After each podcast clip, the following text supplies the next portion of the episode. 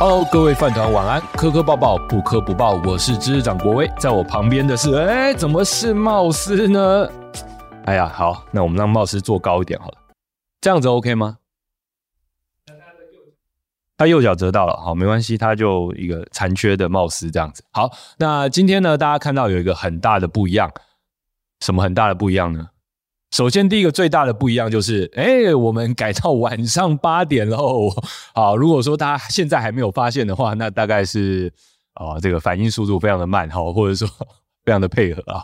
那我们原本呢，从今年开始吧，我们都是从今年开始，我们开始尝试直播。呃，然后固定的来跟大家分享科学新闻，然后每一周呢都会跟大家分享上一周到本周的最新的科学大事。那呃也一直这样子做，做了快一年了。然后我们就在思考说，接下来是不是要做一些调整或转型？然后我们就发一个问卷。那这问卷发出去之后呢，非常感谢大家的踊跃回应哈，应该是收到了将近八百份的回答。好，将近八百份的回答，然后在八百份的回答里面呢，呃，其实都给了我们很多的呃建议啊。那其中呢，有一个非常呃这个数量非常多的建议呢，就是希望我们改到晚上啊，因为呃，因为我们之前都是中午直播嘛，然后基本上呃很多人都没有办法跟到直播。那其实我们也是思考过这个问题，其实我记得之前也有跟大家聊过，为什么我们是中午直播。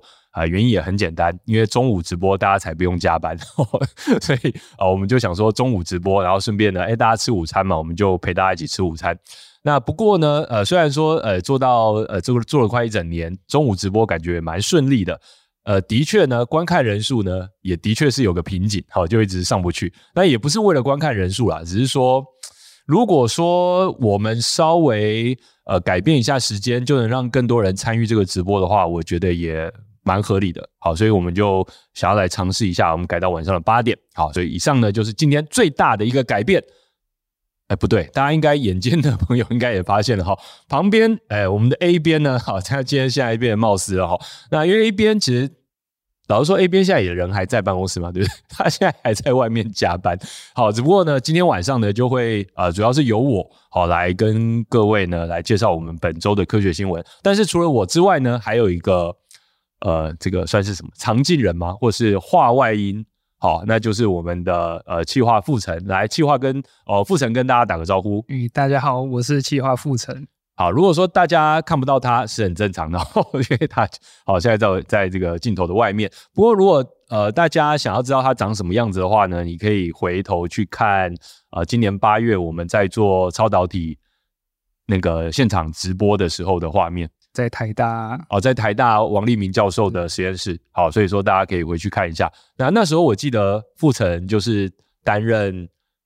大部分的这个这个主持人的角色嘛，对不对？啊、呃，对。哦，你跟傅成啊，你跟傅成跟跟我跟盛威，好，跟 A 边，然后还有 GG 三个人轮流嘛，对不对？对，我们三个人，呃，盛威 A 边是负责晚上跟那个王立明老师的访谈。哦，OK，好，好，所以说其实啊、呃，今天呢，就是由我跟傅成的两位来跟大家聊。如果说呃大家有任何问题的话呢，也欢迎呃使用留言或是超级留言来让我们知道这样子。好，那那我们先来看一下，我们现在这个线上哦，线上有一百三十二位朋友。好，并没有比我们中午来的多，没有开玩笑哈。啊，其实不管有多少位朋友，我们这个主直播都还是会持续做了。好，最主要就是呃，我们自己还蛮喜欢好，透过这个方式来跟大家聊的。那现在呢，哎，好像有很多人表示他是第一次跟哦。好，那我们在。我们待会呢，就先开始，先进入今天的这个第一则消息，然后我们再来回头看一下大家的留言。那今天也会保留比较多的时间呢，来跟大家互动。首先，今天的第一则头条就是，哎呀，二零二三年最美流星雨将在十二月十四号大爆发。哎，等一下，今天几月几号？十二月十三。哦，今天就十二月十三了嘛，那就是明天的意思。对，至少我不会说现在公布，然后是今天大爆发。哦，因为因为有时候我们的新闻毕竟是上礼拜到这礼拜嘛，哈。如果说他预告的是上礼拜的事情，那我觉得这个新闻就有点没有什么意义了，哈。那不过呢，大家赶快把这个日期，好，其实是明天了，哈。明天十二月十四号，好，这个。今年二零二三年最美的流星雨即将要大爆发，那这个是什么的流星雨呢？哦，当然每个流星雨它都有代号啦。哦，这个是双子座流星雨，即将在呃明天深夜到十五号的这个凌晨呢，达到极大期。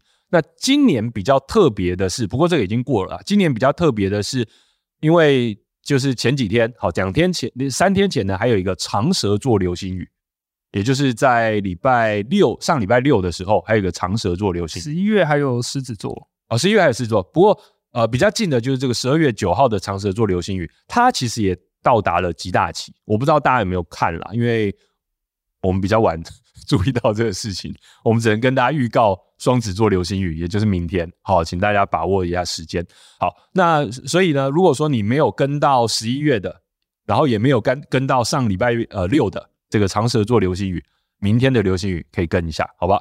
那今年的双子座流星雨为什么呃会特别壮观呢？好，那待会来跟大家说一下。首先，先跟大家说说一下预测每小时提定好，在我们这个天球上面的流星数呢，大概会有一百五十颗。每小时一百五十颗，其实这是蛮壮观的。我不知道大家有没有看过流星雨啦？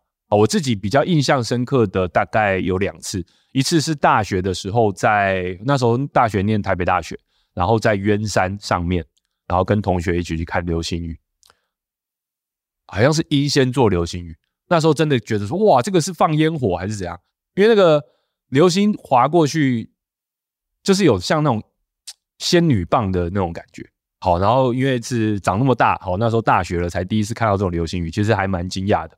好，那后来其实就没有在台湾再去追流星雨了。哦，我知道其实有很多人会一直去呃追流星雨，然后有几次呃，其实你不用到光化呃光害比较轻微的地方也都看得到。不过我后来比较有看到流星雨是在蒙古，好，在呃这个中国上面，蒙古国就是夹在俄罗斯跟中国中间，好这块。呃，这个国家好，那那时候因为在是十多年前吧，我那时候有一些计划，然后在蒙古国，所以去了蒙古好多次。然后那时候在蒙古国的算是呃乡下，我们说牧区啊，好，然后就在蒙古蒙古包外头就募集了非常非常多的这个流星，那也是让人印象很深刻，而且没有特别追。好，并没有特别追，也没有，也不知道那时候会有流星，但就看到很多流星。其实那时候还觉得说啊，是怎样外星人入侵还是怎样？好，那呃，这个就提供给大家。然后，因为在礼拜四，也就是明天的时候呢，差不多是新月，呃，就是没有月亮的光来来影响。那在这样的观赏观赏条件之下呢，会是近年来最好看的一场双子座流星雨。好，因为之前还有，特别是明年。明年的双子座流星雨肯定没有今年好看，因为你事实上你现在就可以算得出来，到明年那个时候，呃，差不多会是接近满月，所以那时候其实月亮会非常的干扰哦。如果我们先不用先不论那个天气状况如何，月亮因为很亮的话，那其实你你也看不到很漂亮的流星这样子。好，那呃，根据国际间的这个科学研究分析呢，呃，其实呃，这个双子座流星雨呢。啊，也没有，我先再再重讲，就每年十二月双子座流星雨呢都会回归，那就像一个自大自然的烟火一样。那、呃、如果说呃又适逢新月，好，也就是这个叫什么呃朔月哦，朔月的时候呢，啊、呃，这个观赏起来肯定是更加的亮眼。好，那因为我不知道大家有没有呃，大不知不知道这流星雨的产生原因？流星的产生原因。啊，对，流星的产产生原因，我不知道大家知道。它是陨石吗？流星是呃，这个怎么讲？应该说单颗流星可能就是我们小陨石啊，或者是什么人造卫星掉下来，它可能会是单颗流星。但流星雨它是一个比较特殊的情况。对，那首先要跟大家介绍一颗小行星，它叫做法厄同，中文翻译叫法厄同。他好像是在希腊神话里面是太阳神的小孩，哦，希腊神话里面好像是太阳神的小孩。大家都知道，其实呃，这个天文学家在命名这些星体的时候，很多时候都是用呃希腊神话里面或这个他们喜欢的神话。哦，我也也有人用其他国家的神话，但总而言之啊，这个。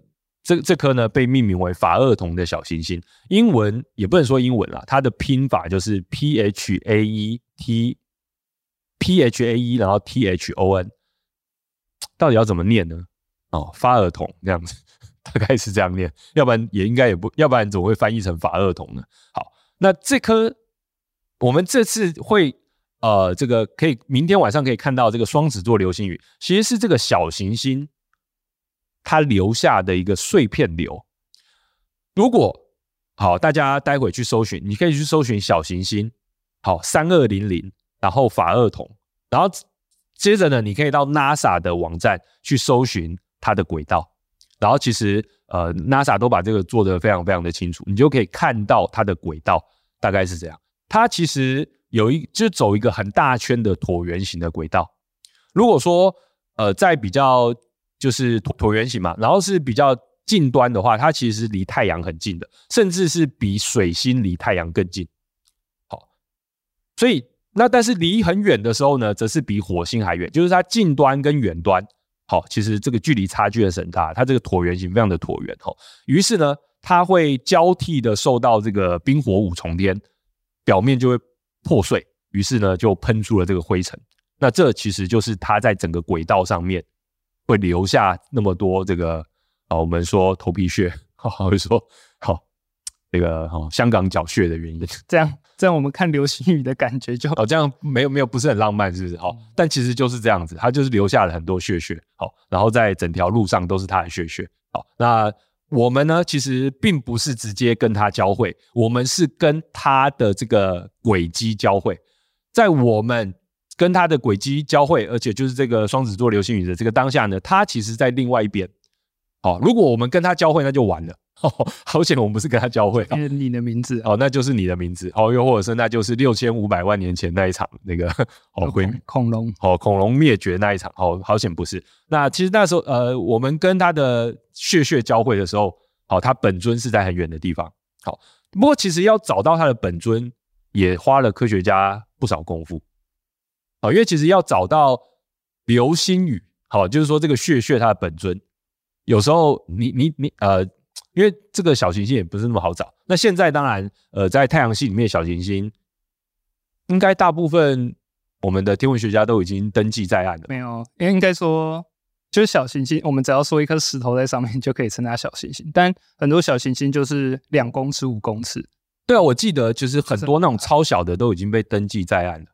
呃，太阳系里面的。它就要随着我们我们的进步开始啊，对啊，因为也是会很多还小的还没有，还是会持续产生嘛。好，那所以呃，在这样的情况之下呢，我们当经过了好这颗法厄同它的轨道，然后就会我们经过它的轨道，然后就刚跟它相遇了，于是它的这些血屑呢进入我们的大气，然后就形成了我们现在看到的流星雨。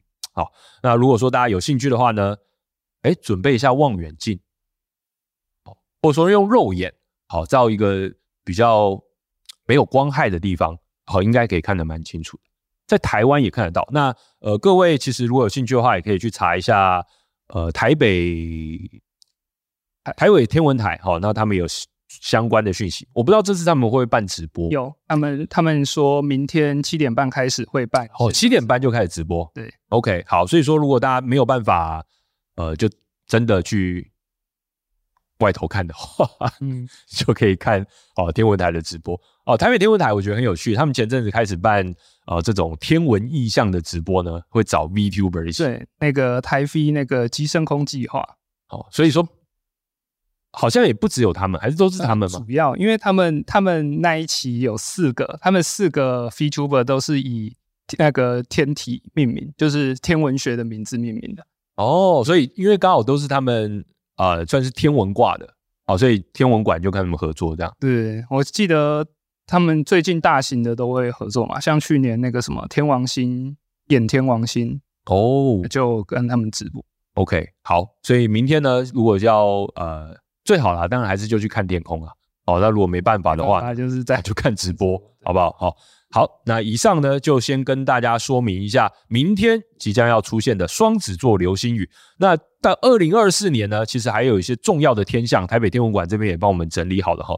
首先是明年的一月四号，其实也快了，会有一个象限一座流星群。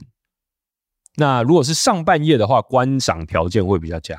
好，再来就到五月喽。我们看一月四号之后又到五月了，五月的话有宝瓶座流星群。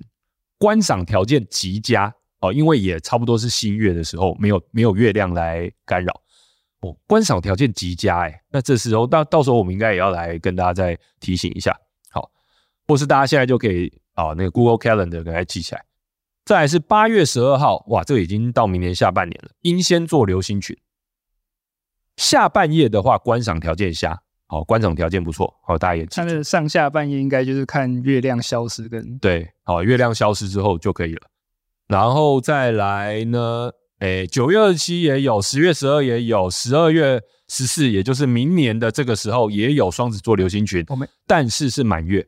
好，所以观赏条件不佳。特别说一下九月跟十月这个东西啊，这是什么？它不是流星雨，它是彗星啊，彗星啊。我们明年有彗星可以看。诶，而且。呃，我们有两，我们九月二十七跟十月十二都有一个彗星可以看，算是蛮难得，而且它是同一颗，就是哦，这个彗星来绕的时候，我们刚好公转的时候会有两个点可以刚好可以看。哎，对哈、哦，这个叫 C 二零二三 A 三，啊，就同一颗，这应该会算是明年比较大的天文事件。哦，好，OK，这个明年。我们要自己要提醒一下自己，快把它记记在行事历上面。来看流星，看彗星。好的，明年呢，我们就来相约看彗星。或许我们来做一个户外直播也不错。好，就一起来看彗星这样子，然后邀请李多慧哦来 现场来直播这样子。好，应该邀请不到了。好，对，我们可以放他的看板。哦，就放他的看板。对了，这样会被人家告善用滥用人家肖像权。我们这个直播稍微提一下名字就已经让我很害羞了，这样 OK。好了，那接下来呢，进入我们好第二则今天的头条。第二则头条好像也出现在我们的封面上，对不对？对。过长的通勤时间会增加罹患忧郁症的几率。哎呀，哎，富城，你的通勤时间多久？通勤时间吗？大概四哎三十分钟到四十分钟吧。三十分钟到四十分钟，对，在台北来说应该算中间偏短的吧？中间偏短吗？我觉得还蛮长的。在假如在台北的话，应该算哦，真的哦，没有。OK，你体感觉的是中间偏短，是不是？好，那我们今天就来聊聊过长的通勤时间到底为什么会增加忧郁症的几率。不过我自己看完这个研究，我必须要说，嗯，各位可能待会看听完也会有同样的感觉。好，我先说。呃，这个通勤这件事情，我将我相信，如果说呃，不管你是上学或上班，肯定都有所感受啊。那我们比如说，我现在呃，这个有有机会的话，也会送女儿上上学啊。好，那大部分的时候是我太太呃送我女儿上学。那如果说我送我女儿上学的话，呃，其实当然很近，因为她现在念国念国中，离学校也呃家里离家里也不远。但是你也可以发现，在这个上下班时间，哦，塞车也是蛮严重的哦，然后空气也不是太好。那这时候呢，于是大家就在想，哎呀，这个通勤的时间能不能更短呢？哦，大家就在找离家呃钱多事少离家近的工作。哦，但是你如果不是哦，如果不是大谷翔平的话，应该是没有办法。哦，只有大谷翔平可以找到钱多事少。哦，那他事应该也不少，因为他双刀流，对，他事不少。哦，他他也是以认真出名，呃，以认真出名。哦，他最喜欢做两件事情，分别是棒球比赛跟练习棒球。听说是这样的，好好，Anyway，好，所以这个钱多事少离家近，不仅不是大家平呃每每每个人都能呃这个获得的一个机会了，好，那我我自己呢，因为我住台中嘛，所以说其实到台北来上班，也不虽然不是每天，但是要从家里然后开车到高铁，然后再走蛮长一段路，再走到高铁站，为什么要走？两个小时吧？要要要要两个小时，两个小时以上啊！为什么要走蛮蛮长一段路呢？因为我都提，我都停离那个高铁站很远的地方，然后再走个将近我不知道七八分钟，然后再走到高铁站，然后在高铁，然后再搭车到台北车站，台北车站再搭捷运，然后出来再走五分钟，然后再到办公室这样。对，所以说这算是我如果说要通勤的话，这就是一个蛮长的距离。那当然我的状况比较不一样啊，因为。自己住台中，然后公司在台北这样子。那我想，大部分的人，好通勤应该都不希望他时间很长，但是这也造成，但这就不可避免的情况之下，这的确造成了大家的一个问题。而过去呢，就有发现，通勤者，好在呃这个繁忙的工作日呢，他们一来会让他们体力活动降低，然后他们体重也会超重，甚至通勤者饮酒也会比较多，睡眠品质也会不佳。我不知道这之间的相关性是什么。好，我不知道，我我不是很确定这之间的相关性是什么，因为也有可能它就是，呃，比如说我们说长途货运的一些，呃，不对，通勤应该不算，但那种是，就是说他必须要通勤，然后他就因为这样子影响了他的睡眠，因为他睡眠被影响了，所以他又想喝酒，就是说，所以这中间之间的关系，我觉得还需要调查，就有点有点像是有时候，比如晚上比较。晚下班，你就不会想要自己煮，你就会吃外食，或者是啊，哦，那于是就容易体重超重。啊、都到了宵夜时间呢，那因为你摆个咸酥，哎，那因为吃了宵夜，那你就喝个酒吧。对，那因为你太晚太晚吃，所以你就睡不着，然后你的睡眠品质就加，就就就不加。好，这个我们大概也可以去推论，但是你从别的方向推论出来也是可以的。好，所以到底是什么原因会，就是说是刚才讲的哪一个原因会让？通勤长时间的人罹患忧郁症的几率增加呢？有人，我刚刚有人说听到上班就会忧郁症。哦，听到上班就忧郁症是不是？有、哦、没有？结果竟然不是刚才那些，而是因为空气污染。我自己看到这研究有点，嗯，我有点怀疑了。但是我们继续继续看下去。那这个呢是来自韩国的研究。可是我觉得，因为它是来自韩国的研究，我又觉得 可参考性又高了一点。特别对台湾人来说，因为毕竟是亚洲人，然后呃，都市的生活形态又有点接近这样子。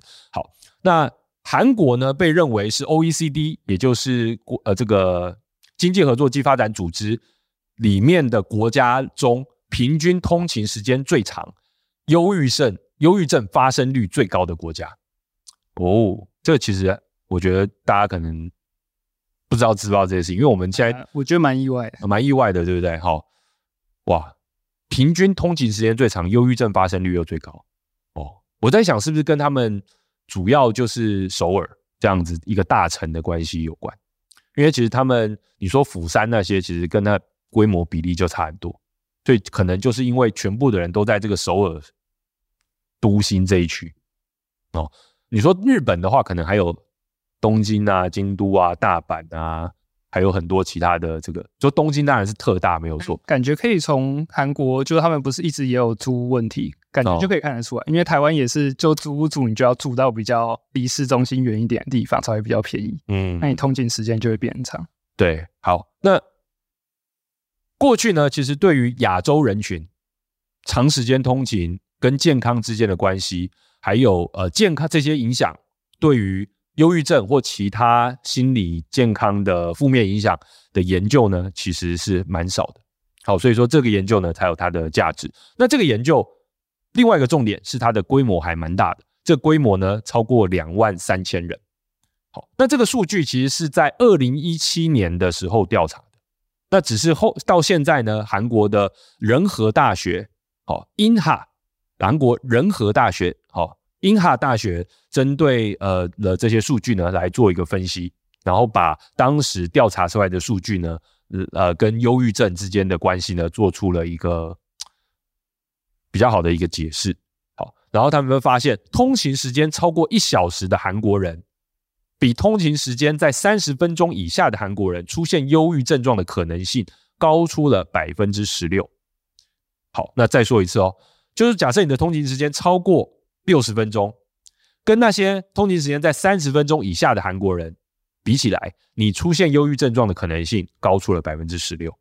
但是我相信各位听到这边，应该都会有留下一个回应的冲动，就是啊，我就比较没有钱啊，所以要住比较远啊，啊，我通勤时间就比较长啊。那我得或者说，那得忧郁症的原因不一定是因为通勤时间长，然后不一定是因为空气污染吧？但对不对？是，但我必须说，他这个研究有，就是我们会担心归因错误。对啊，那个天气热的时候，溺死的人变多，哎，呃，不对，对，哎，溺死，呃，冰淇淋卖的越好，溺死的人越多。对对，那这一篇这一篇研究其实有避免这个，就是。他假设是调查通勤时间，他会他有他会针对职业属性，就相同职业属性的人去做分析。哦，对，就你一样是白，或是收入啊、年纪啊这些已经有把它标准化。对，好，或是把一些可能其他变因控制住，对对对，然后才得出这个可能高出百分之十六这个数字。如果都没有控制这些数字，我相信大家应应该会注视中心，我当然不犹豫。对啊，我注视。我上流社会，对不对？好，那个天空之城首尔，对不对？韩国不是有很多这些相关的讲述他们富豪啊、财阀的那个生活的一些剧嘛，对不对？我觉得那种奢诗世界也蛮忧郁的。好，anyway，就是你看，如果说我们乍看会觉得说，科学家是不是傻傻的没有去控制这些变异，然后得出一个哦，你通勤时间比较长的人，然后比较容易忧郁，那就是废话嘛？我们就会觉得说。对不对？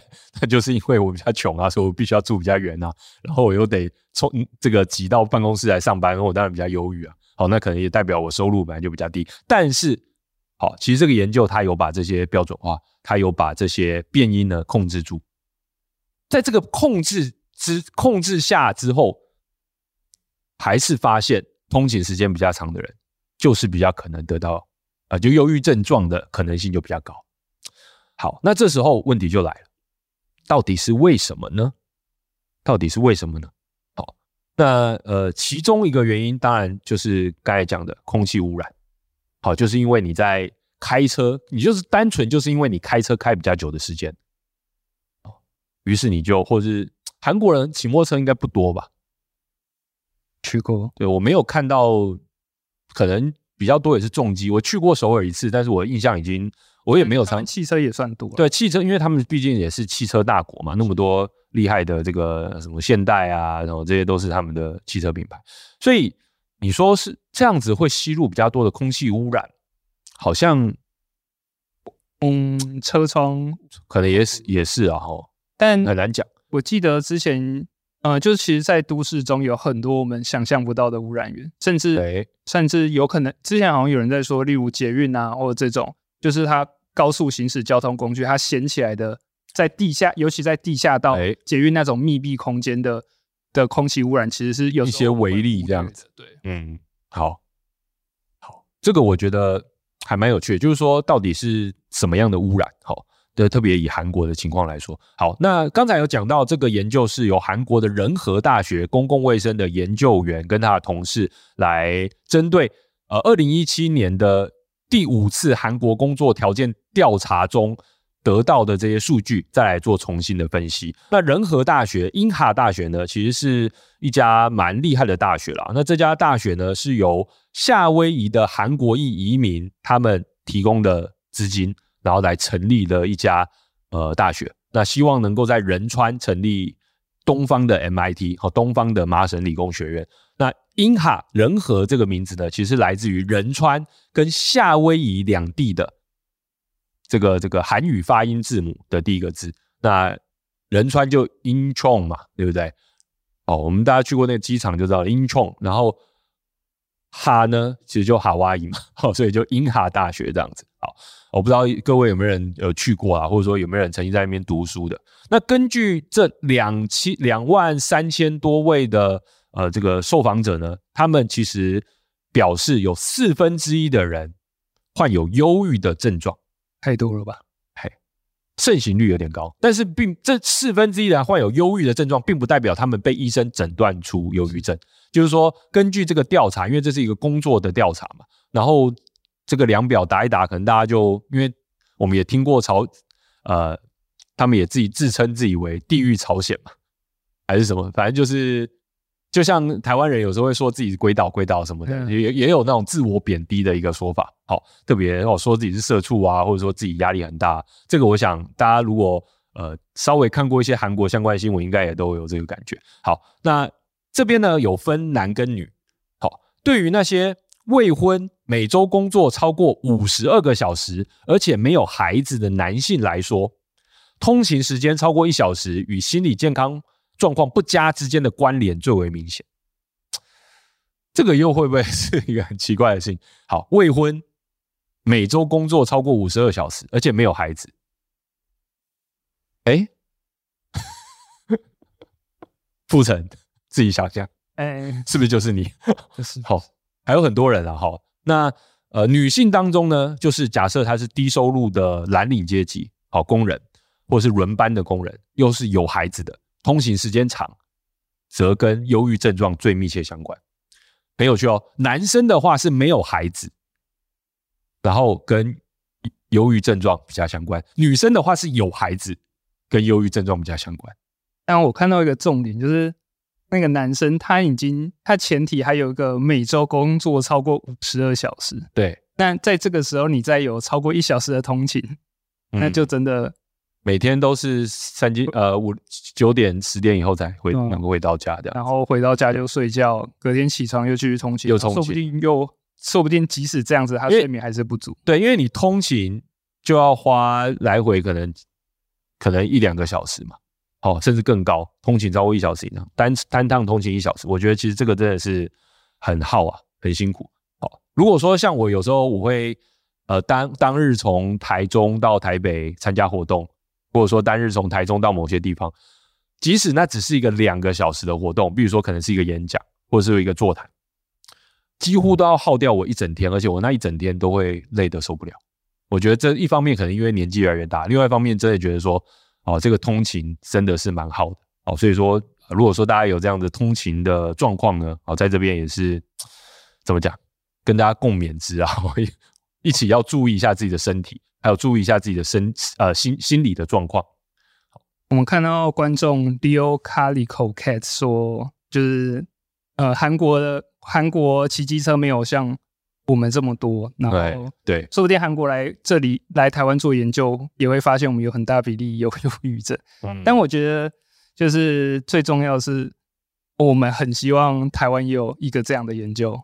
说不定有，只是我们要去找一下，哎，因为其实有可能是有的啦。好，关于通勤时间，哦，因为其实前阵子我们不是呃很多人一直在讨论我们呃行人地狱呀，或者是我们的交通问题嘛。好，然后又最近也有人在讨论啊一些台湾一些都市区，比如说什么内湖的塞车问题啊，是，好，或者说各个区域高雄啊哪里都有一些好这个塞车的问题。那我想。呃，我们整个交通的改善，好，那其实它影响的不只是把人或物更快速的传达到一个地方，其实它能够改善的面向是很多的。它可能降低了很多不必要的冲突，降低了很多心理上的负担。好，所以我觉得这个倒是值得好，我们后续再做一些了解。如果说大家有兴趣，希望我们针对啊、呃、通勤或针对交通的议题。好，来多深入讨论的话呢，欢迎大家留言告诉我们。好，好，那因为老说我们选题还蛮仰赖大家的回馈的。好，如果说大家愿意多多告诉我们说你对哪些主题有兴趣，那我们就会认真的来参考。好，接下来来到今天的第三则头条。第三则头条讲的是，我们人类在史前时代就开始吃魔幻迷菇了吗？我觉得这应该是很肯定的一件事情吧。哎，是不是说魔幻迷菇啊？迷幻蘑菇，你是不是有偷刻？哦，对对对，我我已经刻了。我刚才讲魔幻迷菇了。好，魔幻迷菇什么？迷幻蘑菇。好，迷幻蘑菇。我觉得这应该是蛮合理的吧？好，是吧？看看我们剪辑师，哦，可能就是，哦，祖先从史前时代就开始刻，刻到现在，基因都已经表观遗传，有没有？哦，都已经整个。脑洞开太大，哦，就是这样的人。好，那长期以来呢，其实人类就一直对这些能够带来超自然体验的真菌感到惊叹。好，那由于现在的基因科技的关系呢，我们更能够了解这些蘑菇它们的魔力到底来自于哪里，甚至有效的来利用它们。那我想到这些蘑菇呢，呃，其实我们在今年的年初也有发表，呃，我们也有做两支影片啊，其中一支就是在跟大家谈说裸盖菇素。哦，它可以拿来，呃，怎么讲？拿来改善部分人的这个忧郁的症状，特别是所谓的难治型的忧郁症。好，那呃这些东西呢，呃包包括迷幻蘑菇啊，又或者说，其实也有人说，甚至。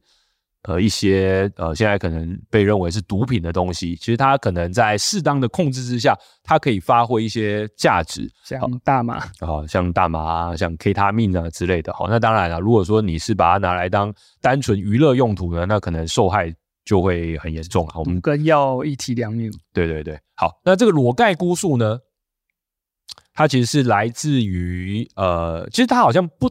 还蛮多的真菌会生成的，好像也不只有这种真菌。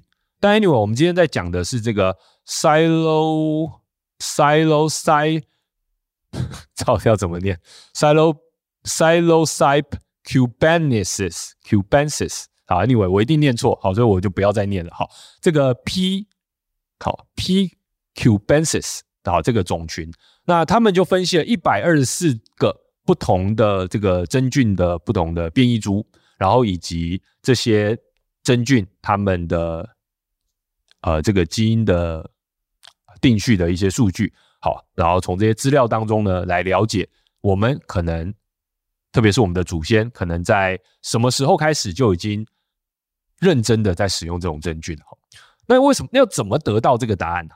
其实我觉得这这群科学家也是。他们也其实，哎、我要先说一下，就是说，这群科学家，我觉得他们与其说是很客观中立的想要得到这样子的一个资讯，不如说，我觉得他们平常就有在嗑。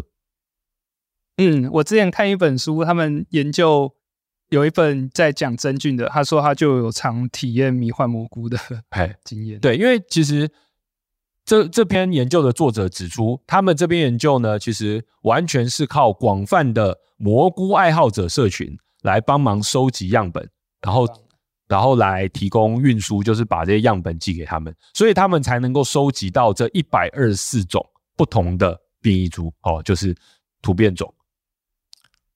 这代表有大量的人自己在种，又或者说大量人知道哪些地方有野生的可以采，然后所以这些人才去采。然后观众里面有人说阳明山上有吗？啊，阳明山上有是不是？嘘，我们去阳明山看彗星的时候，顺便，然后跟你说跟什么？跟李多慧有没有？我们就想想象，好，我们就可以边刻然后这样子，好，没有没有，好，我们认真一下。好，那这个首先他们是对呃三十八种好这个变异株，然后进行了基因组的定序，然后这三十八种呢。这三十八种应该算是比较野生的，好，比较野生的。然后他们呃，先针对这些还没有被定序过的三十八种呢，先进行定序。接着呢，再跟另外八十六种已经已经算是在，就是应该算是自人类培植出来的品种，另外八十六种人类培植出来的品种来进行比较。然后这个研究团队呢，来自于澳洲跟美国。好，所以其实他们呃发现这个澳洲的这些带有能够生成裸盖菇素的真菌呢，其实已经变成是澳洲原种了。好，这要强调一件事情，就是说，这代表原本澳洲是没有的，那这是被人类带过去的。那为什么人类要带着这些能够产生迷幻作用的蘑菇到澳洲呢？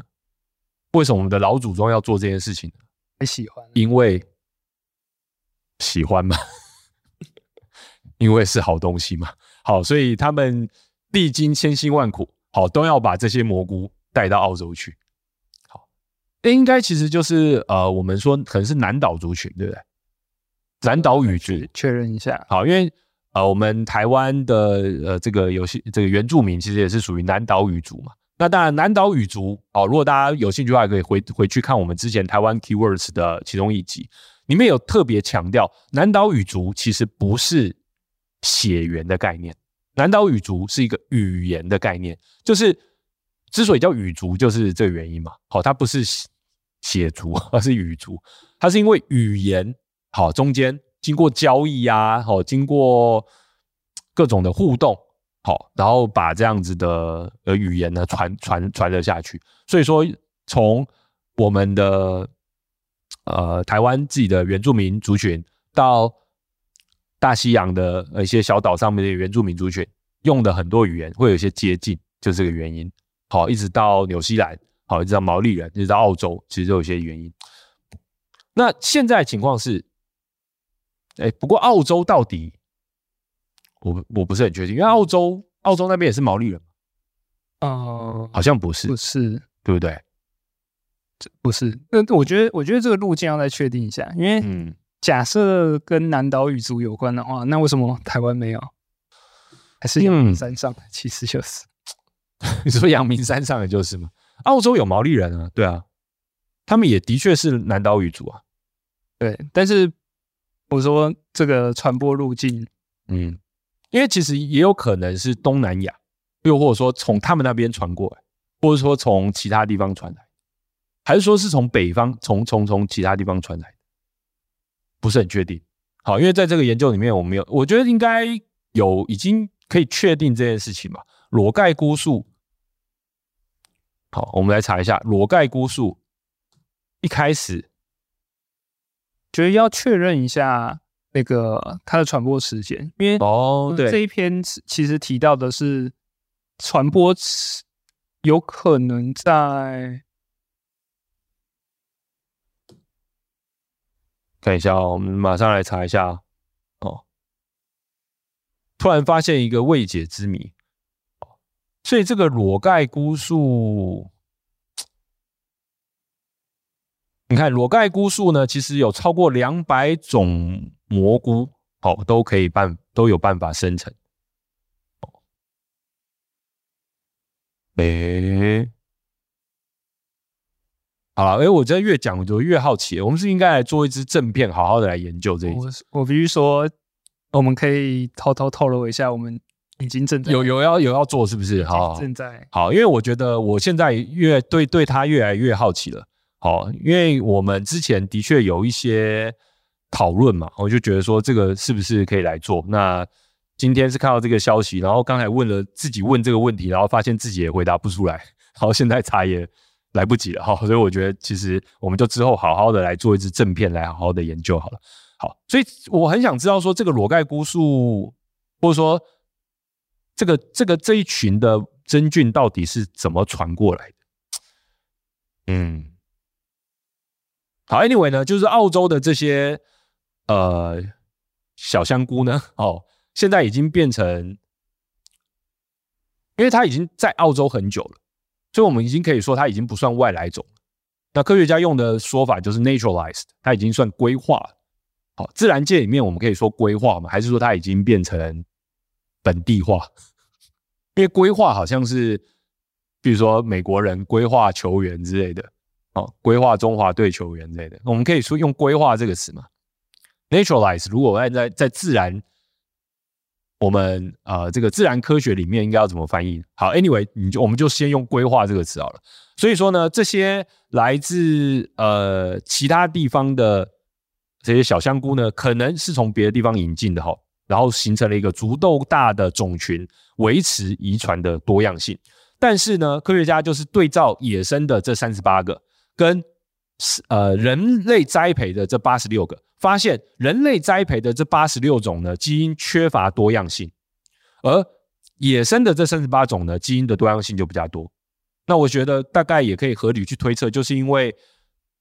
呃，人类栽培的这三十八种呢，哦，呃，现遗传遗这个多样性下降，就是因为人类挑选出了一些想要的性状嘛，然后来持续的这个这个繁殖，于是呢，它的多样性就下降了。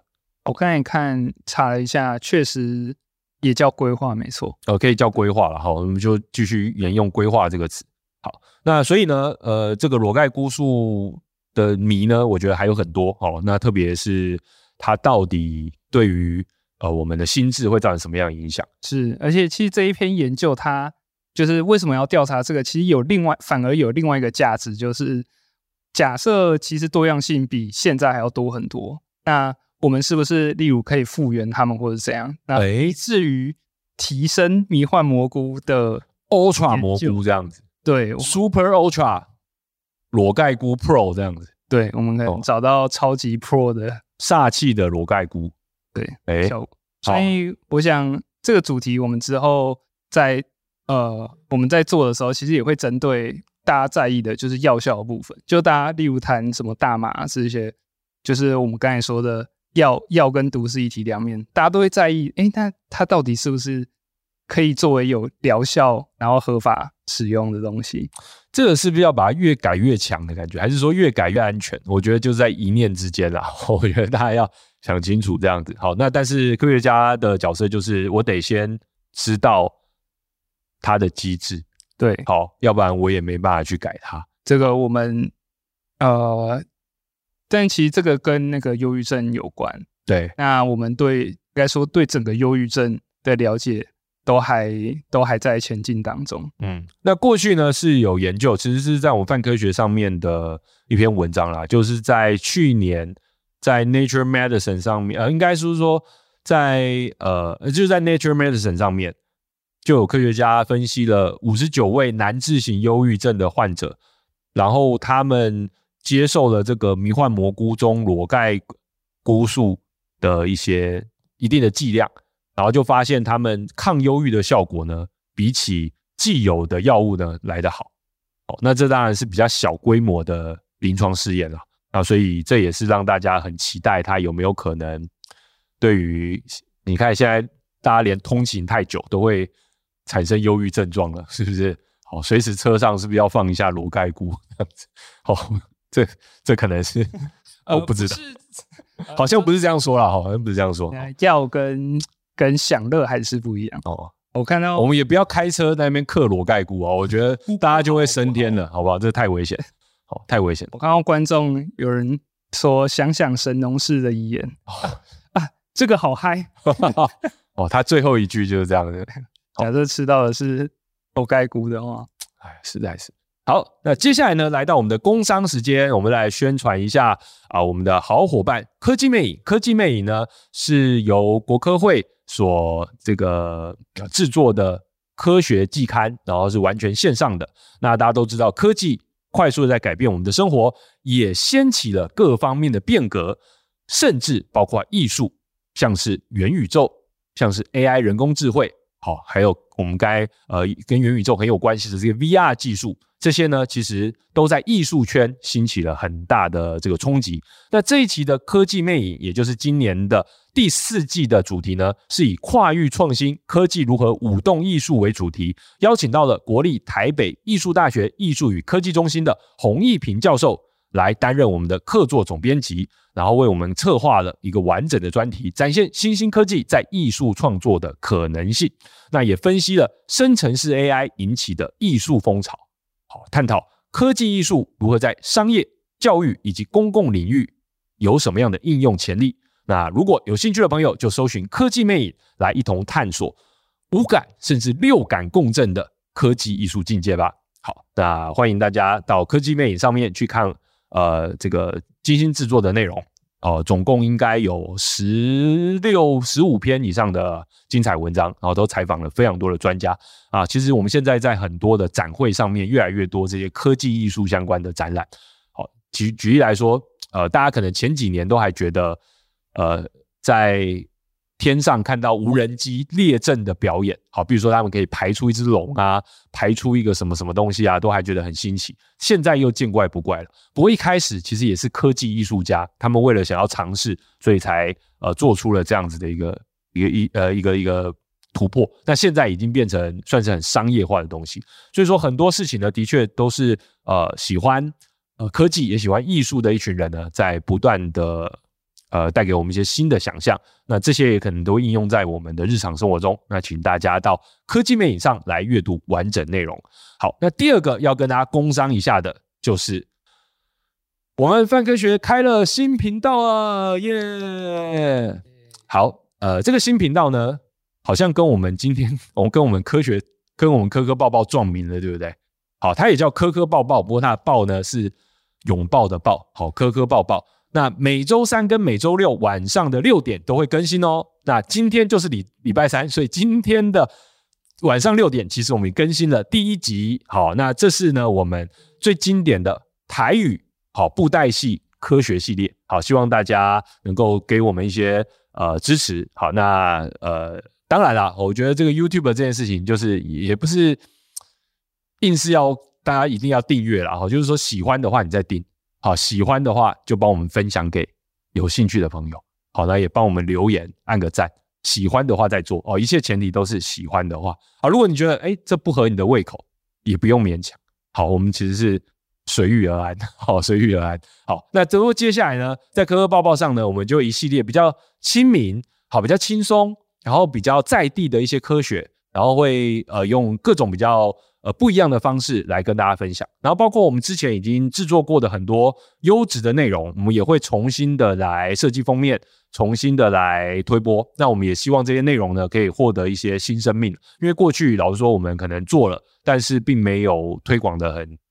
那时候 YouTube YouTuber 这个行业还没有那么，就是说我们也还没有很认真在研究 YouTube 的演算法，所以我必须要说，我们有点辜负了那时候很。认真、很努力做的这些内容，那我们现在呢，就希望能够好好的把它再推播一次。好，如果说大家想要回味的话呢，好，也欢迎马上订阅起来。磕磕抱抱啊，我们的连结呢，留留在留言区。好的，那接下来呢，来到我们今天的第四则消息。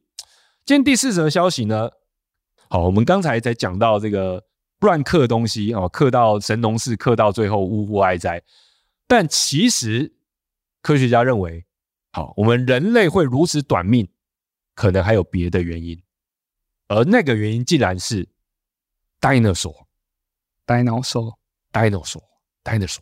人类会如此短命，竟然是恐龙害的吗？我不知道大家有没有看到这则新闻的的的的一些头条了，也就是说一些相关的报道了。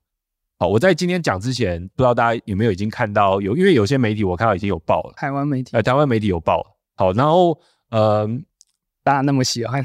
对对对，因为就是可能这个这次新闻特别吸睛，然后所以大家都比较优先的来介绍这个消息。好，但你乍看这个标题，应该会觉得莫名其妙，就人类真的短命吗？然后我们短命跟恐龙有什么关系？我觉得这大概会让大家觉得说，到底有什么关系？好，你说呃，这个通勤时间太长，可能造成忧郁症。好，而且原因是因为空气污染。好，这个我信了。但是你说人类的寿命？很短，而而且是恐龙害的，这个到底中间关系是什么？好，不过我就跟大家说一下，我就听了之后还蛮有道理的。好，这是来自于英国伯明翰大学一位生物学家，微生物学家，他叫若昂佩德罗德马加良斯。好，后面我们都会叫他德马加良斯，好不好？那这位德马加良斯呢，他提出了一个新的论文，阐述了他所谓的长寿瓶颈假说。长寿瓶颈假说，那要知道是一个假说，就其实还有待证据验证，但是可能有一定程度的证据，他才有办法提出这个假说。好，那为什么哺乳动物，包括我们人类在内的衰老速度会比较快呢？那这个比是跟谁比？其实是跟乌龟，好，跟鳄鱼，跟一些爬行类，跟一些两栖类动物来比。大家可以了解吗？好，我们现在并不是说你说啊，我们我们人类寿命已经延长到平均寿命已经对不对？台湾已经八十几岁了，难道我们寿命还不够长吗？但是其实你会发现，哈，我们人类那个衰老的速度，好，其实是比较快的。有些动物呢，特别是爬一些爬行类动物，还有一些两栖类动物，它的衰老速度是很慢的，不太就是它其实到了寿命的。快结束的时候，它其实也没有那么老，好，所以说其实这是一个科学家一直想要了解的东原因，好，了解的一个问题。那这次呢，这位德马加良斯他就认为说，原因可能是因为我们的老祖宗，也就是我们哺乳动物的老祖宗，在恐龙统治地球的这个很长的这个时间呢，可能压抑了自己。又或者说，因为必须要在巨兽的脚底下求生，所以必须改变自己。那当然，这是一个算是也是演化啦。你不能说哦，因为我要改变自己就改变自己。好，大家不要误会，就是演化，就是得在呃这个巨兽的脚底下讨生活。好，所以呃这个长寿瓶颈的假说是这样的：当恐龙统治地球的时候，我们这些老祖宗。好，体型比较小的这些哺乳动物，他们为了要生存，因为你抢食物抢不过，好，抢栖地抢不过，什么都抢不过。这时候呢，你最好的方式就是怎样？你演化快过他们，所以这群小动物呢，就是能够快速的繁殖。好，这群小动物呢，就是能够快速的繁殖，快速的繁殖，然后经过有性生殖，经过这样子的一个好，我们遗传子的不断的重新洗盘，不断的配对，然后才能够诞生出比较有可能适应环境的一些性状。好，还有一些小族群。然后这些小族群呢，才有可能在环境遭受巨大改变的时候存活下来。好，那当然大家可能很熟知的一件事情，就是我们的老祖宗，就是六千六千六百万年前，就是那颗陨石下来的时候，我们老祖宗因为躲在地底下嘛。好，那时候，哦，对，我们的老祖宗，我们的老祖宗躲在地底下，好，所以说其实才逃过一劫。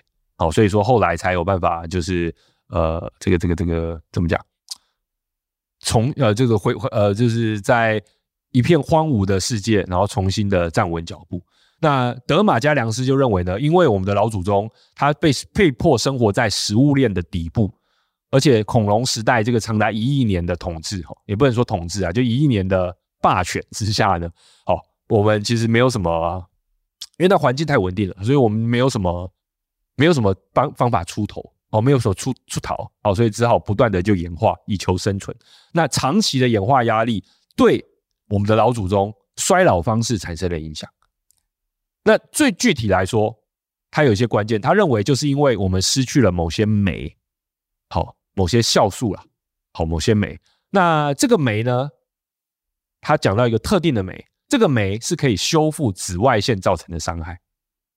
有可能是我们的老祖宗，因为只好晚上跑出来偷偷的找一些食物，所以呢，他就不需要这个酶来抵御白天的太阳。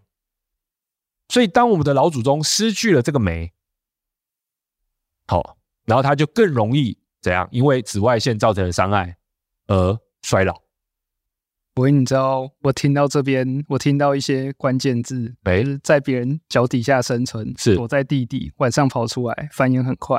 知道我想到什么吗？想到什么？我们就好像蟑螂一样。哦，对，说的没有错，喜爱阴暗。我们我们之于恐龙，就好像我们之于昆虫一样。没错，就像现在的我们之于昆虫，或或之于蟑螂，对，好，完全就是一样的地位这样子。不过那时候也有蟑螂。好，蟑螂反而应该说，那时候的蟑螂跟我们的老祖先是同一个地位的。好，可能我们也吃蟑螂，呃，我们的老祖先也吃蟑螂，蟑螂也吃我们之类的，互相啦。哦，我们现在地位比较，现在哺乳类变比较高了。哦，也很难讲，很多人很怕蟑螂，对不对？除了北海道人的，我们之前有做一集。好，Anyway，所以具体来说，你说这个假说如果只是像刚才那样随便说也不行。这个科学家呢是有具体指出说，像一种酶，它在我们的老祖先，也就是真兽类，好，我们的老祖先就已经失去了。那这很有可能就是因为当时我们必须在恐巨兽的脚底下讨生活，然后呢，呃，昼伏夜出，所以就不需要了这种酶。那当我们失去这种酶呢，我们就更容易受到紫外线的影响。那包括了。其实算是比较古代的，好哺乳动物，血缘比较古老的有袋动物，还有单孔类动物。有袋动物其实就是澳洲那些各种有袋的，还有单孔类动物其实也是澳洲那些各种单孔。好，呃，单孔类动物还有针眼。好，上之前介绍会生蛋的，对对对对，那也都缺乏了三种紫外线修复酶当中的其中一种。就即使他们算是比较古老的这个这个哺乳类族群。跟我们这些比较新的哺乳类族群不一样，但是我们也没有，然后他们呢，其实也失去了，他们也失去了这种叫做光裂合酶。那这可能也跟他们自身较短的寿命有关，但很难说了。好，那有可这个说法就是因为呃，我们因为要安全嘛，所以我们就昼伏夜出，而这几百万年之后呢，我们这些基因还留在我们我们的老祖宗一直把这个基因传下来，于是就造成我们可能。没有办法，比较难在呃受到紫外线的伤害而修复，而其他的呃，比如说爬行动物呢，又或者说是呃两栖动物，它们反而是可以。再来，也有一些爬行动物，包括鳄鱼，它们一辈子都可以不断的长出牙齿，但是人类却不行。这代表这些动物其实它们到很老，它它们都可以有呃一直有牙齿可以呃捕捉猎物，又可以这个撕撕裂业务或者说咀嚼，但是人类可能如果说假设是呃，我们说科技昌明之前两百两百年以前的情况，没有没有好的牙医的情况，其实你很容易就因为牙齿受损，然后你就寿命就减短。比如说你可能食不下咽，你没有办法好好的进食，所以你的寿命可能会大量的减短。好，所以这也是我们这个可能就是很多基因就被舍弃掉了。好，那当然现在包括鲸鱼啊，还有人类，还有一些像是什么的，好，我们的寿命的确可以突破三位数，好，就是到这庆祝百岁之类的。但是这个呢，其实是。呃，到底是怎么做到的？我们是突破了我们这些短命祖先施加的限制吗？还是说我们用某种方式演化出了一个新的解法呢？这也是未来的研究目标。那其实关于长寿以及抗老以及长生不老这个主题，先跟大家预告，将会是我们明年的一个重点。如果说大家对这个有兴趣的话，好，请继续关注泛科学。好，也要如果有对各种假说、各种你看到的一些。呃，这个科学研究，好，特别是跟寿命有关、有兴趣的，也欢迎留言跟我们分享。好，我们也会认真的来了解。好，接下来进入我们今天最后一则头条。今天最后一则头条是在讲狗狗的长寿药要问世了。狗狗的长寿药要问世，好，这很多爱狗的人士呢，可能听到这个消息应该是蛮高兴的。我们刚才才说寿命嘛，好，好，那接下来呢，要先讲狗狗的长寿药，还有不是人类的长寿药。好。那大家都知道，其实小型犬跟大型犬的寿命是有蛮大的差别的。好像我以前养过小，呃，比较多是小型犬，好，那寿命大概十几岁，哦，也也没没什么问题。但是如果是大型犬的话，甚至是中大型犬，它的寿命都显著的是比较短。哦，那很有可能就是因为包括他的关节啊，或是哪里啊，肾啊，好，都比较容易出问题。那这次呢，其实是来自于一家兽医生物。科技公司叫做 Loyal for Dogs。那我们再次强调，我们这边并不是要为它的商品打广告。好，不过他的确是，据说是研发了出了一种新的药物，而且这个药物呢，已经呃被美国的 FDA，也就是美国食品及药物管理局来给予正面的这个这个算是什么？开发许可？开发许可哦，因为还要进行临床试验，但是已经给了很正面的一些许可，表示。可以对它的有效性有一个合理的预期。那现在这个版本的名字，因为还没有正式的药物名称哈，它的版本叫做 L O Y 零零一，L O Y 零零一，那应该是跟这个 Loyal for Dogs 这家公司这个 Loyal 应该是前面这个 L O Y 的关系啊哈。那它针对七岁或者是体重十至少十八公斤以上的狗来提供一个注射剂，每三到六个月给狗注射一次。好，那它另外还有开发 L O Y 零零二跟 L O Y 零零三。那这种这两种呢，则是作为每日的药丸来服用。好，所以说其实呃有注射的，也有药丸，然后通常都是给比较体型比较大的、体重比较重的，然后年龄比较高的老老年犬来使用。那它针对的这个体内的机制是胰岛素生长因子，也就是其实我们在之前的影片也介绍过的 IGF one，它是一种有助于生长。但是也与我们的衰老还有我们的寿命有关的一个呃呃一个一一种一种激素吼。然后因为其实过去我们都用蛔虫啊、用线虫啊、用呃果蝇跟呃我们的大鼠、小鼠吼来做过很多的实验，然后也发现，在这些实验动物里面，IGF one 跟这些动物的衰老还有寿命是有关的。但是之前并没有研究过狗，那这次呢则是针对狗来研究。事实上，这边狗一方面是作为一种实验动物，另一方面也作为一个潜在的客户群，因为很多人也希望自己的狗能够活得更久，然后呃与这个活得更好好。那一些小型犬它可以活十四、十六甚至更久，可是像大丹犬啊这种比较大的狗呢，寿命老实说七到十年就已经很不错了。好，七到十年就很不错。好，那这时候他们发现这些大型犬的 IGF-1 这个激素的水平。好，往往也是比较高的，甚至可以高达小型犬的二十八倍。在这样的情况之下呢，可能会因为这些荷尔蒙促进了细胞的生长。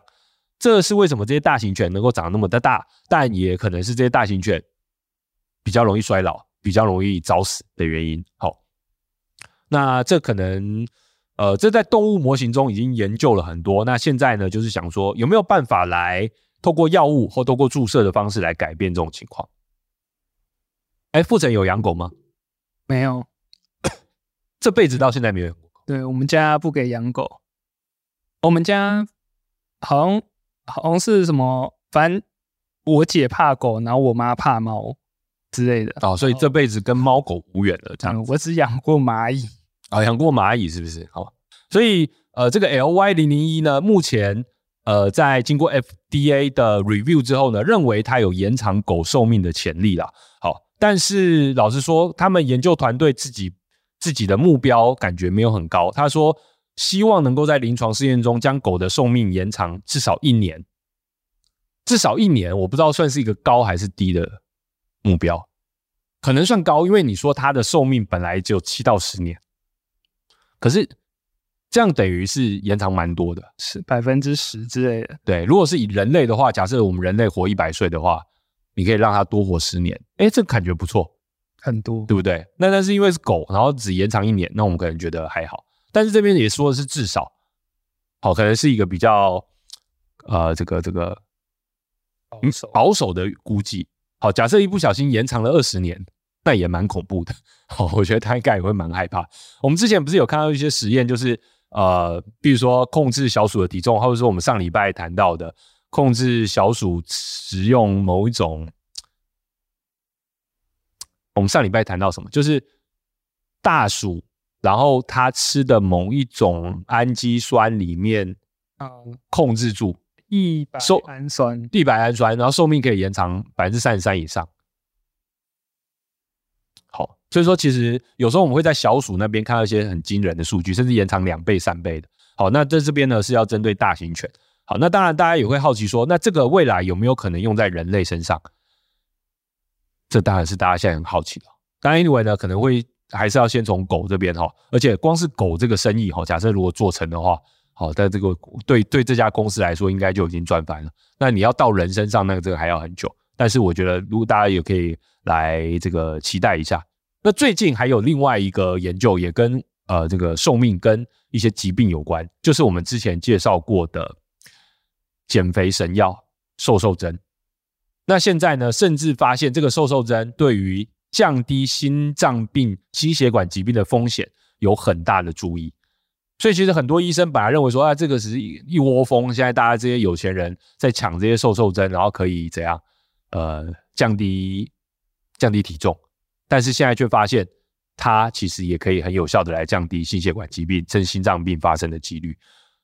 当然，我们也可以合理的去推论，这当然就是因为你体重降轻了，所以你的心血管疾病的疾的的的风险就降低了嘛。好，所以呃，真的啊，就是维持一个健康的生活，好，然后体重控制在一个健康的范围，哦，对于算是应该是所有的寿命或者说所有的疾病 related 的这些。呃，问题呢，其实都可以有效的来减轻。好，这边也是跟大家共勉之。好，那接下来呢，让我们来花一些时间。我们今天说会留比较多时间哈，来看一下大家的留言，然后也来回答一下大家的问题。哎，我们现场呢有两百二十一位的这个好朋友，好，来这个我们线上来跟我们一起互动哈。那首先，因为有一些我是不是已经看不到了？糟糕，来来想一下，好，我来看一下有没有什么问题。好像很多人对我们刚才在聊嗑药研究的时候特别的感兴趣。魔迷幻蘑菇啦，我刚才念错了哈，变念魔幻菇，好，变成魔迷哇，这个什么？我是念什么迷菇？迷幻魔魔幻迷菇，迷幻蘑菇。好，OK。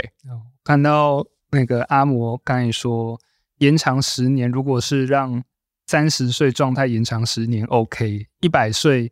的时候延长十年，他会觉得想要死哦。如果，哎、嗯，我我必须回应一下，就是呃，这一篇研究，呃，应该说这一呃，我们最后一则新闻，其实也有其他那个动物呃动物学的专家有出来说，就呼吁说。嗯假设我们做了这个药延长寿命，我们必须要确保这个延长寿命，呃，是在健康的情况下延长寿命才符合动物福祉，要不然是要当科学怪狗嘛？对对对，对对对，只是单纯延长那个就是死不了的话，其实是会反而会违反动物福祉。难不成是要接这个这个这个叫什么？那个叫什么？叶叶克膜？呃，叶克膜让它活着吗？对，维生维生的工具？哦，当然不是了，哈，当然不是。那最主要，其实呃，我觉得它因为是改变这个激素呢，这个激素对于老化，呃，特别是大型犬的老化扮演了一个很重要的作用。哦，所以说如果说能够降低这个激素的影响，但是不知道会不会有别的副作用了，这个我们其实要持续观察。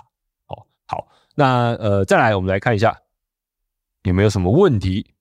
哦，我觉得大家自己也聊得蛮开心的哈。那问题好像是还好，当然好像对于大家对裸盖菇素是蛮有兴趣的。好，这边有 Leo Calico Cat，他说上班开车前吃裸盖菇有益身体心理健康。好，如果你要把我们今天的两则新闻凑在一起来做一个总结的话，的确是这样哦，但绝对不是，好不好？请千万不要在上班跟开车前吃裸盖菇。好。你说台湾人呃，这个空鼠说台湾是用槟榔来代替吗？诶、我很在内。好，很多人的确开车前会吃槟榔，但是我不认为槟榔能够改善你的忧郁状况，而且槟榔槟榔对你的口腔造成的一些危害，我觉得应该是蛮显著的。好，所以请大家慎重考虑，好不好？我自己是没有吃过槟榔啊，但以前当兵的时候呢，还蛮多这个。同梯的哦，都有在吃哦。那一些什么士官长啊什么的，有时候看他们吃槟榔，都觉得说，哎呀，真的感觉很辛苦啊，一定要吃槟榔才有办法醒着这样子。但但但也很害怕，就是说他们开车的时候，好像一颗一颗，就是要一直一直吃一直吃。我会想说，哎，要是没有这些槟榔，我们会不会就车毁人亡这样子？哦，因为以前那个士官长在开车，然后载我们从那个一个地方到一个地方，就觉得 蛮恐怖的。好，我还要帮他拿槟榔，然后一直，因为他有时候手没有办法自己。因为在开车嘛，他的手没有办法拿到槟榔，我还要帮他拿了槟榔一颗再拿给他，好，不能让他中断，这样还蛮恐怖的，就很像那个以前那种火车哈烧煤炭有没有？就要有人一直在那边铲煤炭的概念这样。哎，感谢寄居蟹工程师的订阅，非常感谢，欢迎加入我们的饭团。好，好，再来，我刚刚有人问说，呃，恐龙跟人类有没有一起出现过？恐龙跟人类有没有一起出现过？哈，呃，没有，就是我们刚才说的是祖先，就是呃哺乳类。有兴趣的话，可以去看那个刃牙。有，刚才看到也有观众说，在刃牙的世界应该是有的。哈，在呃目前我们这个世界还没有这个证据了啊，应该是没有任何的可能性的。哈，恐龙是中生代，它没错，灭亡的时候是六千六百万年前。当然，我最近在看 Netflix 的一个算是几乎是完全是动画的纪录片了，叫做《地球万物什么什么之类的》，说 Morgan Freeman《地球万物轨迹》好，《Life on Our Planet》，然后是由 Morgan Freeman 作为呃这个配音员啊，这个他的声音就是上帝的声音哈，所以呢，他就从。呃，这个从蓝绿藻啊，一直一直讲到我们现在这样，那总共应该是八集到十集吧。然后最近应该是还剩还差两集还没看完，好，蛮好看的。好，大家有机会的话也可以找来看一下。好，也蛮多可以吐槽的，因为其实那个动画做的很好，但是你会觉得很好笑，好，因为做的太好啊，就会觉得很好笑这样，因为它动作啊什么什么的之类的。再来，那一天，好，看有章说那一天哺乳类想起了被恐龙支配的恐恐惧。好，就是因为在已经这个恐惧已经深深的烙印在我们的基因里面了。好，所以让我们连一些修复紫外线损伤的酶都不见了。好，于是我们寿命呢，或是老化的问题呢，好，才一直延续到了现在。这个 Baylins 问说，是不是这就代表人类并不是演化来的呢？哦，你的意思应该说人类现在寿命其实蛮长的，然后跟我们哺乳动物祖先的话，你看寿命那么短，对不对？寿命那么短。差起来比起来差很多，但要怎么说呢？我觉得我们人类自我改善的能力太强了啦。哦，我们现在科医药啊科技那么发达，哦，自我改善能力太强，所以我们可以说我们现在自我驯化，然后自我在改变我们的这个速度的确是越来越快。哦，再来，哦，汤马斯先问说会有一整个系列吗？好。我也希望啊，就是关于关于长寿、关于长生不老、关于寿命，好这个议题，好，我们会希望能够规划出一整个系列，但是也是要看一开始有没有人，呃，大家是不是感兴趣？好，其实桑马斯间的这个期待，我们会，好，我们就收下了。好，再来，猫猫有没有长寿药？哦，因为我们刚才讲到是狗狗啊，啊，先说哦，这个长寿药也还没有被完全验证，还在临床实验啊，只是说有一些比较正面的消息，那也不排除这些正面的消息也是这些生技公司他想要预先发出来，先激励一下自己，哦，激励一下自己的股价。他确实是开了一个记者会来跟所有媒体 讲这件事情。对，我我这个对生技公司来说，我觉得也蛮合理的啦，本来就是会做这些事情。好，那我们知道这些消息，我们就乐观期待，但是也不用好，就是太过期待，要不然这个失望也会太高。这样，那会不会有给猫咪的呢？我觉得很有机会啦。不过你说猫跟狗，其实也还差异也是蛮大的。好，然后因为它这边针对的是大型犬，那你说有大型猫吗？当然有。好，但是我想台湾人你要养到狮子、老虎、豹的机会不不不高了。哦，大型猫的大型猫科生物可能寿命是不是比较短呢？会不会比我们小猫的寿命短呢？可是这经是完全不同的动物了，你知道吗？对啊，因为因为狗是同一种嘛。对啊，我说大，你说从吉娃娃到大丹犬，好、哦，虽然大家可能来想象，它们都是同一种动物，哦，呃，不要随便乱配种。他们哦，他们没有生殖隔离，好、哦，没有生殖隔离，但不要随便乱配。哦很难想象，你知道大丹狗跟吉娃娃，有时候在一些短影音上面会看到那种，我觉得这个会对生命有很大的影响。好，请千万不要做这种事情。好，看到小 KKH 说，我通勤二点五小时都听范科的直播，一点都不……哦，好，这个太长了吧？二点五小时，对啊，这跟我一样哎、欸，这跟我从台中来台北一样长，所以你也是。可能哦，可能趟二点五小时嘛？哦，可能也是长期出长长时间的出，可能刚好出差到外县市，哦，可能会比较这种通勤的时间。不过我搭高铁的时候，因为我搭高铁次数很多嘛，其实真的很很多人都是住在新竹跟桃园，然后通勤比率很高，因为你常常就可以看到通勤的时间，然后很多上班族他们就是从新竹跟桃园通勤。好，因为有高铁的关系，所以。呃，就房子也有办法买在那边，或者说就不用在台北买房子，哦，就是这呃就可以可能是住在老家，但是得要到台北来上班这样。但也有一些是逆向的，好像是到可能是到竹科这边来工作的，啊，也有一些逆向啊，所以我们其实看到这样子比较长的通勤时间哦，也是蛮辛苦的，也是蛮辛苦的。来看一下，看大家有没有什么问问题。有人问说，不会有人说你长得很像吉安卡洛伊波托吗？Esposito 哦，很多人。好，这是炸鸡哥，炸鸡炸鸡叔，秋口爱您。好，秋口爱您说，有人说您长得很像炸鸡叔，哈，就是 Giancarlo Esposito。我比如说，你可以去看我们节目，我们已经让国威不知道办几次炸鸡，应该两三次了，哈。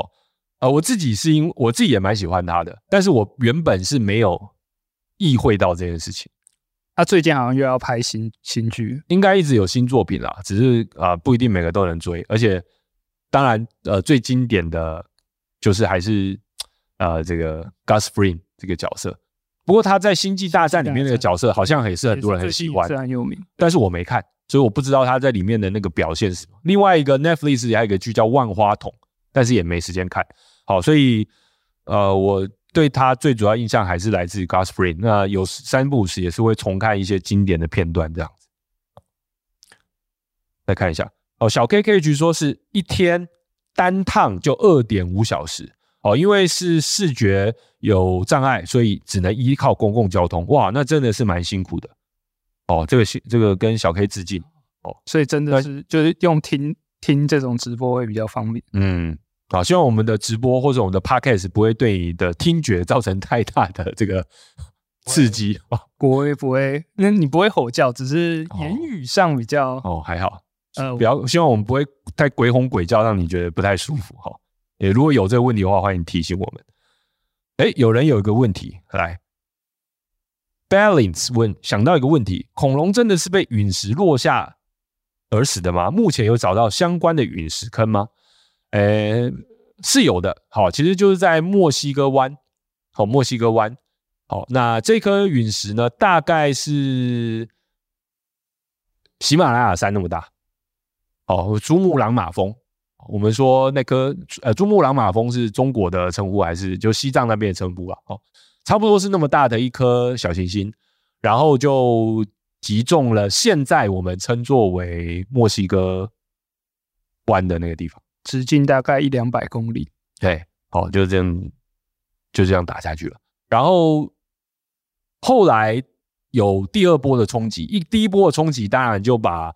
呃，比较近的，因为高热嘛，好，就很很快的把附近的东西就直接蒸发掉了。但第二波的冲击是撞到地面之后激起的这些灰尘，呃，也不只是灰尘，是很大颗的，好，很大颗的石头又再次向第二波冲击砸到更远的地方，产生地表的高热，然后再来就是灰尘，灰尘就慢慢的随着空气。呃，算是遮蔽了我们地球整个大气层，那这就造成了我们大气层没有办法接收到阳光，没有办法接收到阳光，整个太阳能推动地球生态运作的引擎呢就停止了。那这个都呢过了很长很长的时间，整个消散掉，然后才慢慢有一些这个生机重新的恢复这样子。那当然，当时在海洋有一些生物，它受到的影响是比较小的。但是其实肯定也是受到很大影响，被煮熟了很多哦，被煮熟了很多。当然在深海会比较可能问题比较不大，但是呃，那你说近海会很多海啸哦，那肯定是呃，这应该不是只不不可思议的规模了。海啸可能已经是那个最不需要担心的灾害。哦，因为好，但是 anyway，这个其实也是会整个大规模的改变地貌哦，所以这也是很惊人的。好，再来。一介草民说：“现在不少公司是设在高铁附近，交通费可以报账。诶，真的哦。如果说是一些科技公司，好像是这样子哦，也是因为这样子可以吸引到更多地方的优秀人才。哦，我觉得这个设置也是有考量的。好，交通费又可以报账的话，那真的是不错哦。那但是也有人说啦，火山爆发是一个很重要要的原因。”就是因为现在有另外一个假说，就是在当时其实也有大规模的火山爆发，哦，然后陨石可能只是怎么讲，压死骆驼的另外一捆很大的稻草，也有人有这样的说法哦。好，因为也也发现到当时地壳快速变动以及火山大量喷发的一些证据。而且过去也曾经有超级火山爆发造成同等这个灭世规模的的的的的的案例。别的不说，现在黄石公园底下那一颗就够大。好，大家都很担心黄石公园要是哪一天爆发，基本上也是一个灭世规模的。这个大家那最近不是冰岛冰岛嘛？哦。我想大家应该都呃有在注意了哈。爆米花奶茶说想到通古斯大爆炸，应该不是古斯通啦，因为通古斯大爆炸，这应该是在俄罗斯吧？啊、呃，对，俄罗斯的上空就爆炸了。据说其实它不是到地面上爆炸的，好像是在上空就爆炸，但是一样造成了很大的冲击。好，再来。今天的科学新知会特别出影片介绍吗？安安问这个问题。我们刚才有聊到好几个，我们是有兴趣的。首先，应该可以比较确定的是关于呃迷幻蘑菇，也就是裸盖菇素，我们的确有在策划啊。如果大家希望我们能加快推出的话，欢迎好使出超级蘑菇来鼓励我们。好，没有，是使出超级感谢来鼓励，来推动好这个影片的快速生成，那我们就会加速来把这影片做出来。好来看一下有没有什么其他的问题。哦，尤加敦半岛，尤加敦半岛那边应该其实就是算墨西哥？应该没有讲错吧？尤尤加敦半岛，好，对，就是一个尤加敦半岛陨石坑嘛。嗯，可以说就是恐龙灭绝跟陨石的，就是肯定性是比较大的，就至少这件事情我们确定有发生，但可能有一些历史上生物大事件，什么例如寒武纪大爆发等等，就是这些的成因确实就还有很多假说。嗯，没错，因为也有一个说法是，呃，我忘记是哪一次大灭绝，因为我们现在算假设我们此时此刻正在经历第六次好了。就前面几次，好像有一次是因为甲烷的那个大规模泄漏，哦，那现在当然科学家也很担心这件事情，就是冰封在我们很多永冻土，或者说我们海底的甲烷可能会大规模泄漏，那这可能是比小行星撞地球，又或者说是比遥远的超强伽马射线暴。击中地球，或者说太阳突然大爆发等等，来的更危险的一件事情，好，就是甲烷的突然大大爆发。好，那原因，我觉得大家有兴趣的话，我们再来做一集啊。好，我们再来看有没有什么其他的问题。好，我们看最后两个问题，看一下大家有没有什么问题。因为时间差不多了，我怕大家这个晚上也太累了，再来。Van 想问一下，在陨石带来核冬天的低温下，昆虫是怎么撑过去的？其实这是一个好问题，这个好问题。我想那时候昆虫的多样性应该也已经不小了。哦，那可能就跟我们的老祖宗一样，很多就是在地底的。然后在地底的这些族群呢，在最后。可能又再回到地面，然后又演化出各式各样的，呃，我们现在看到，呃，各式各样的类型，好，很多，还有很多，其实不只是虫啦，还有很多是节肢动物啊，比如说蜘蛛啊，比如说，呃，就是那叫什么蚂蟥啊，哦，蜈蚣啊，好，这种脚很多的这些，好，它不虽然不是昆虫，但是也有很多这些都是在地底下很厉害的。啊，那可能在呃那时候呢，就逃过了一劫。的确，我相信也有很多昆虫就没有撑过去嘛。但是撑过去的，因为多样性够。好，那恐龙呢，就恐龙多样性也够，所以有一类就撑过去了，那就是鸟。好，所以大家应该都知道吧？哦，我们每天吃的鸡腿，好，就是恐龙。哦，每天都在吃恐龙。哦，所以大家啊，如果每天啊，像我们楼下的家乐福。去吃个烤鸡，就会想说啊，今天又可以吃恐龙了，这样子。好，好，这个就大家自己呃，这个多了解一下。那我们刚才介绍的《地球万物轨迹》哦，那个 Netflix 的片，好，如果大家有订 Netflix 的话，的确可以找来看一下。好，我们再看最后一个问题。哎，最后一个问题，这个很好。Joy，他问说，因为他有很多哦，他问说，甲烷爆发会是一瞬间的事，还是慢慢的？其实它应该是慢慢的，但是如果你以地质时间来看的话，应该是一瞬间。对人类来说，可能是慢慢的。也就是说，因为它是一个很强大的温室气体嘛，它的温室气体的效果应该是二氧化碳的几十倍吧，甲烷。那如果说大量的甲烷进入了空气当中，我们又大气当中，我们又没办法把它抓回来。那可以想象的，就是说它是一个恶性循环。你更多的甲烷造成更多温室效应，你更多的永冻土溶解，你更多的海洋酸化，你更多海洋原本的这些石灰岩层，呃，被酸侵蚀，于是泄露出原本在海城的甲烷，于是就整个进入一个负向循环。所以它有点像是滚雪球，你一旦过了那个临界点，它就停不下来了。那很遗憾的是，有科学家认为我们已经差不多在那个临界点了。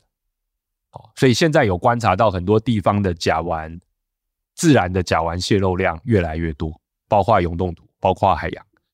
那老实说，讲这几句话的时候，很难以一个很开心的语气来跟大家分享。好，那呃，科学家怎么讲呢？就是在知晓这些情况之的情况之下，还是得。努力的做一些事情，那我们也必须要努力的看有没有挽回的余地。那希望大家也不要就这样躺平了，然后因为我们还有很多事情是可以做的，好不好？好的，那今天的这个问题呢，差不多都回答了。好，哎，这个今天非常感谢哈，我们差不多都有两百多位的朋友呢，跟我们一起参加直播。好，那我们希望呢，之后啊，我们还是会呃继续呢，在礼拜三晚上的八点来跟大家聊科学新闻。如果大家希望我们的节目在做各种形式的调整或改版，也希望大家直接的来告诉我们。那呃，我们的企划啊，富成还有我呢，都会来认真的。看待所有人的意见，包括上次大家帮我们填的问卷，好，我每一个都会认真的看。好，那好，今天呢节目就到这边结束。富城还有没有什么要跟大家讲？没有，就大家下礼拜记得哦，我们下礼拜也是晚上八点哦，下礼拜也是晚上八点。好，所以呃之后有没有可能又变回中午呢？不知道。好，那我们要看我们下一次调查的时候，会不会有很多人说，哦，我好想在中午的时候参加直播，晚上我都没有办法参加。如果我们又收到很多这种意见的话。谁知道呢？对不对？好，我们就是一个西瓜味大便的哈，西瓜味大便。好了，今天的磕磕抱抱就到这边结束了，非常感谢大家的参与，我们下周三晚上八点再见喽，拜拜。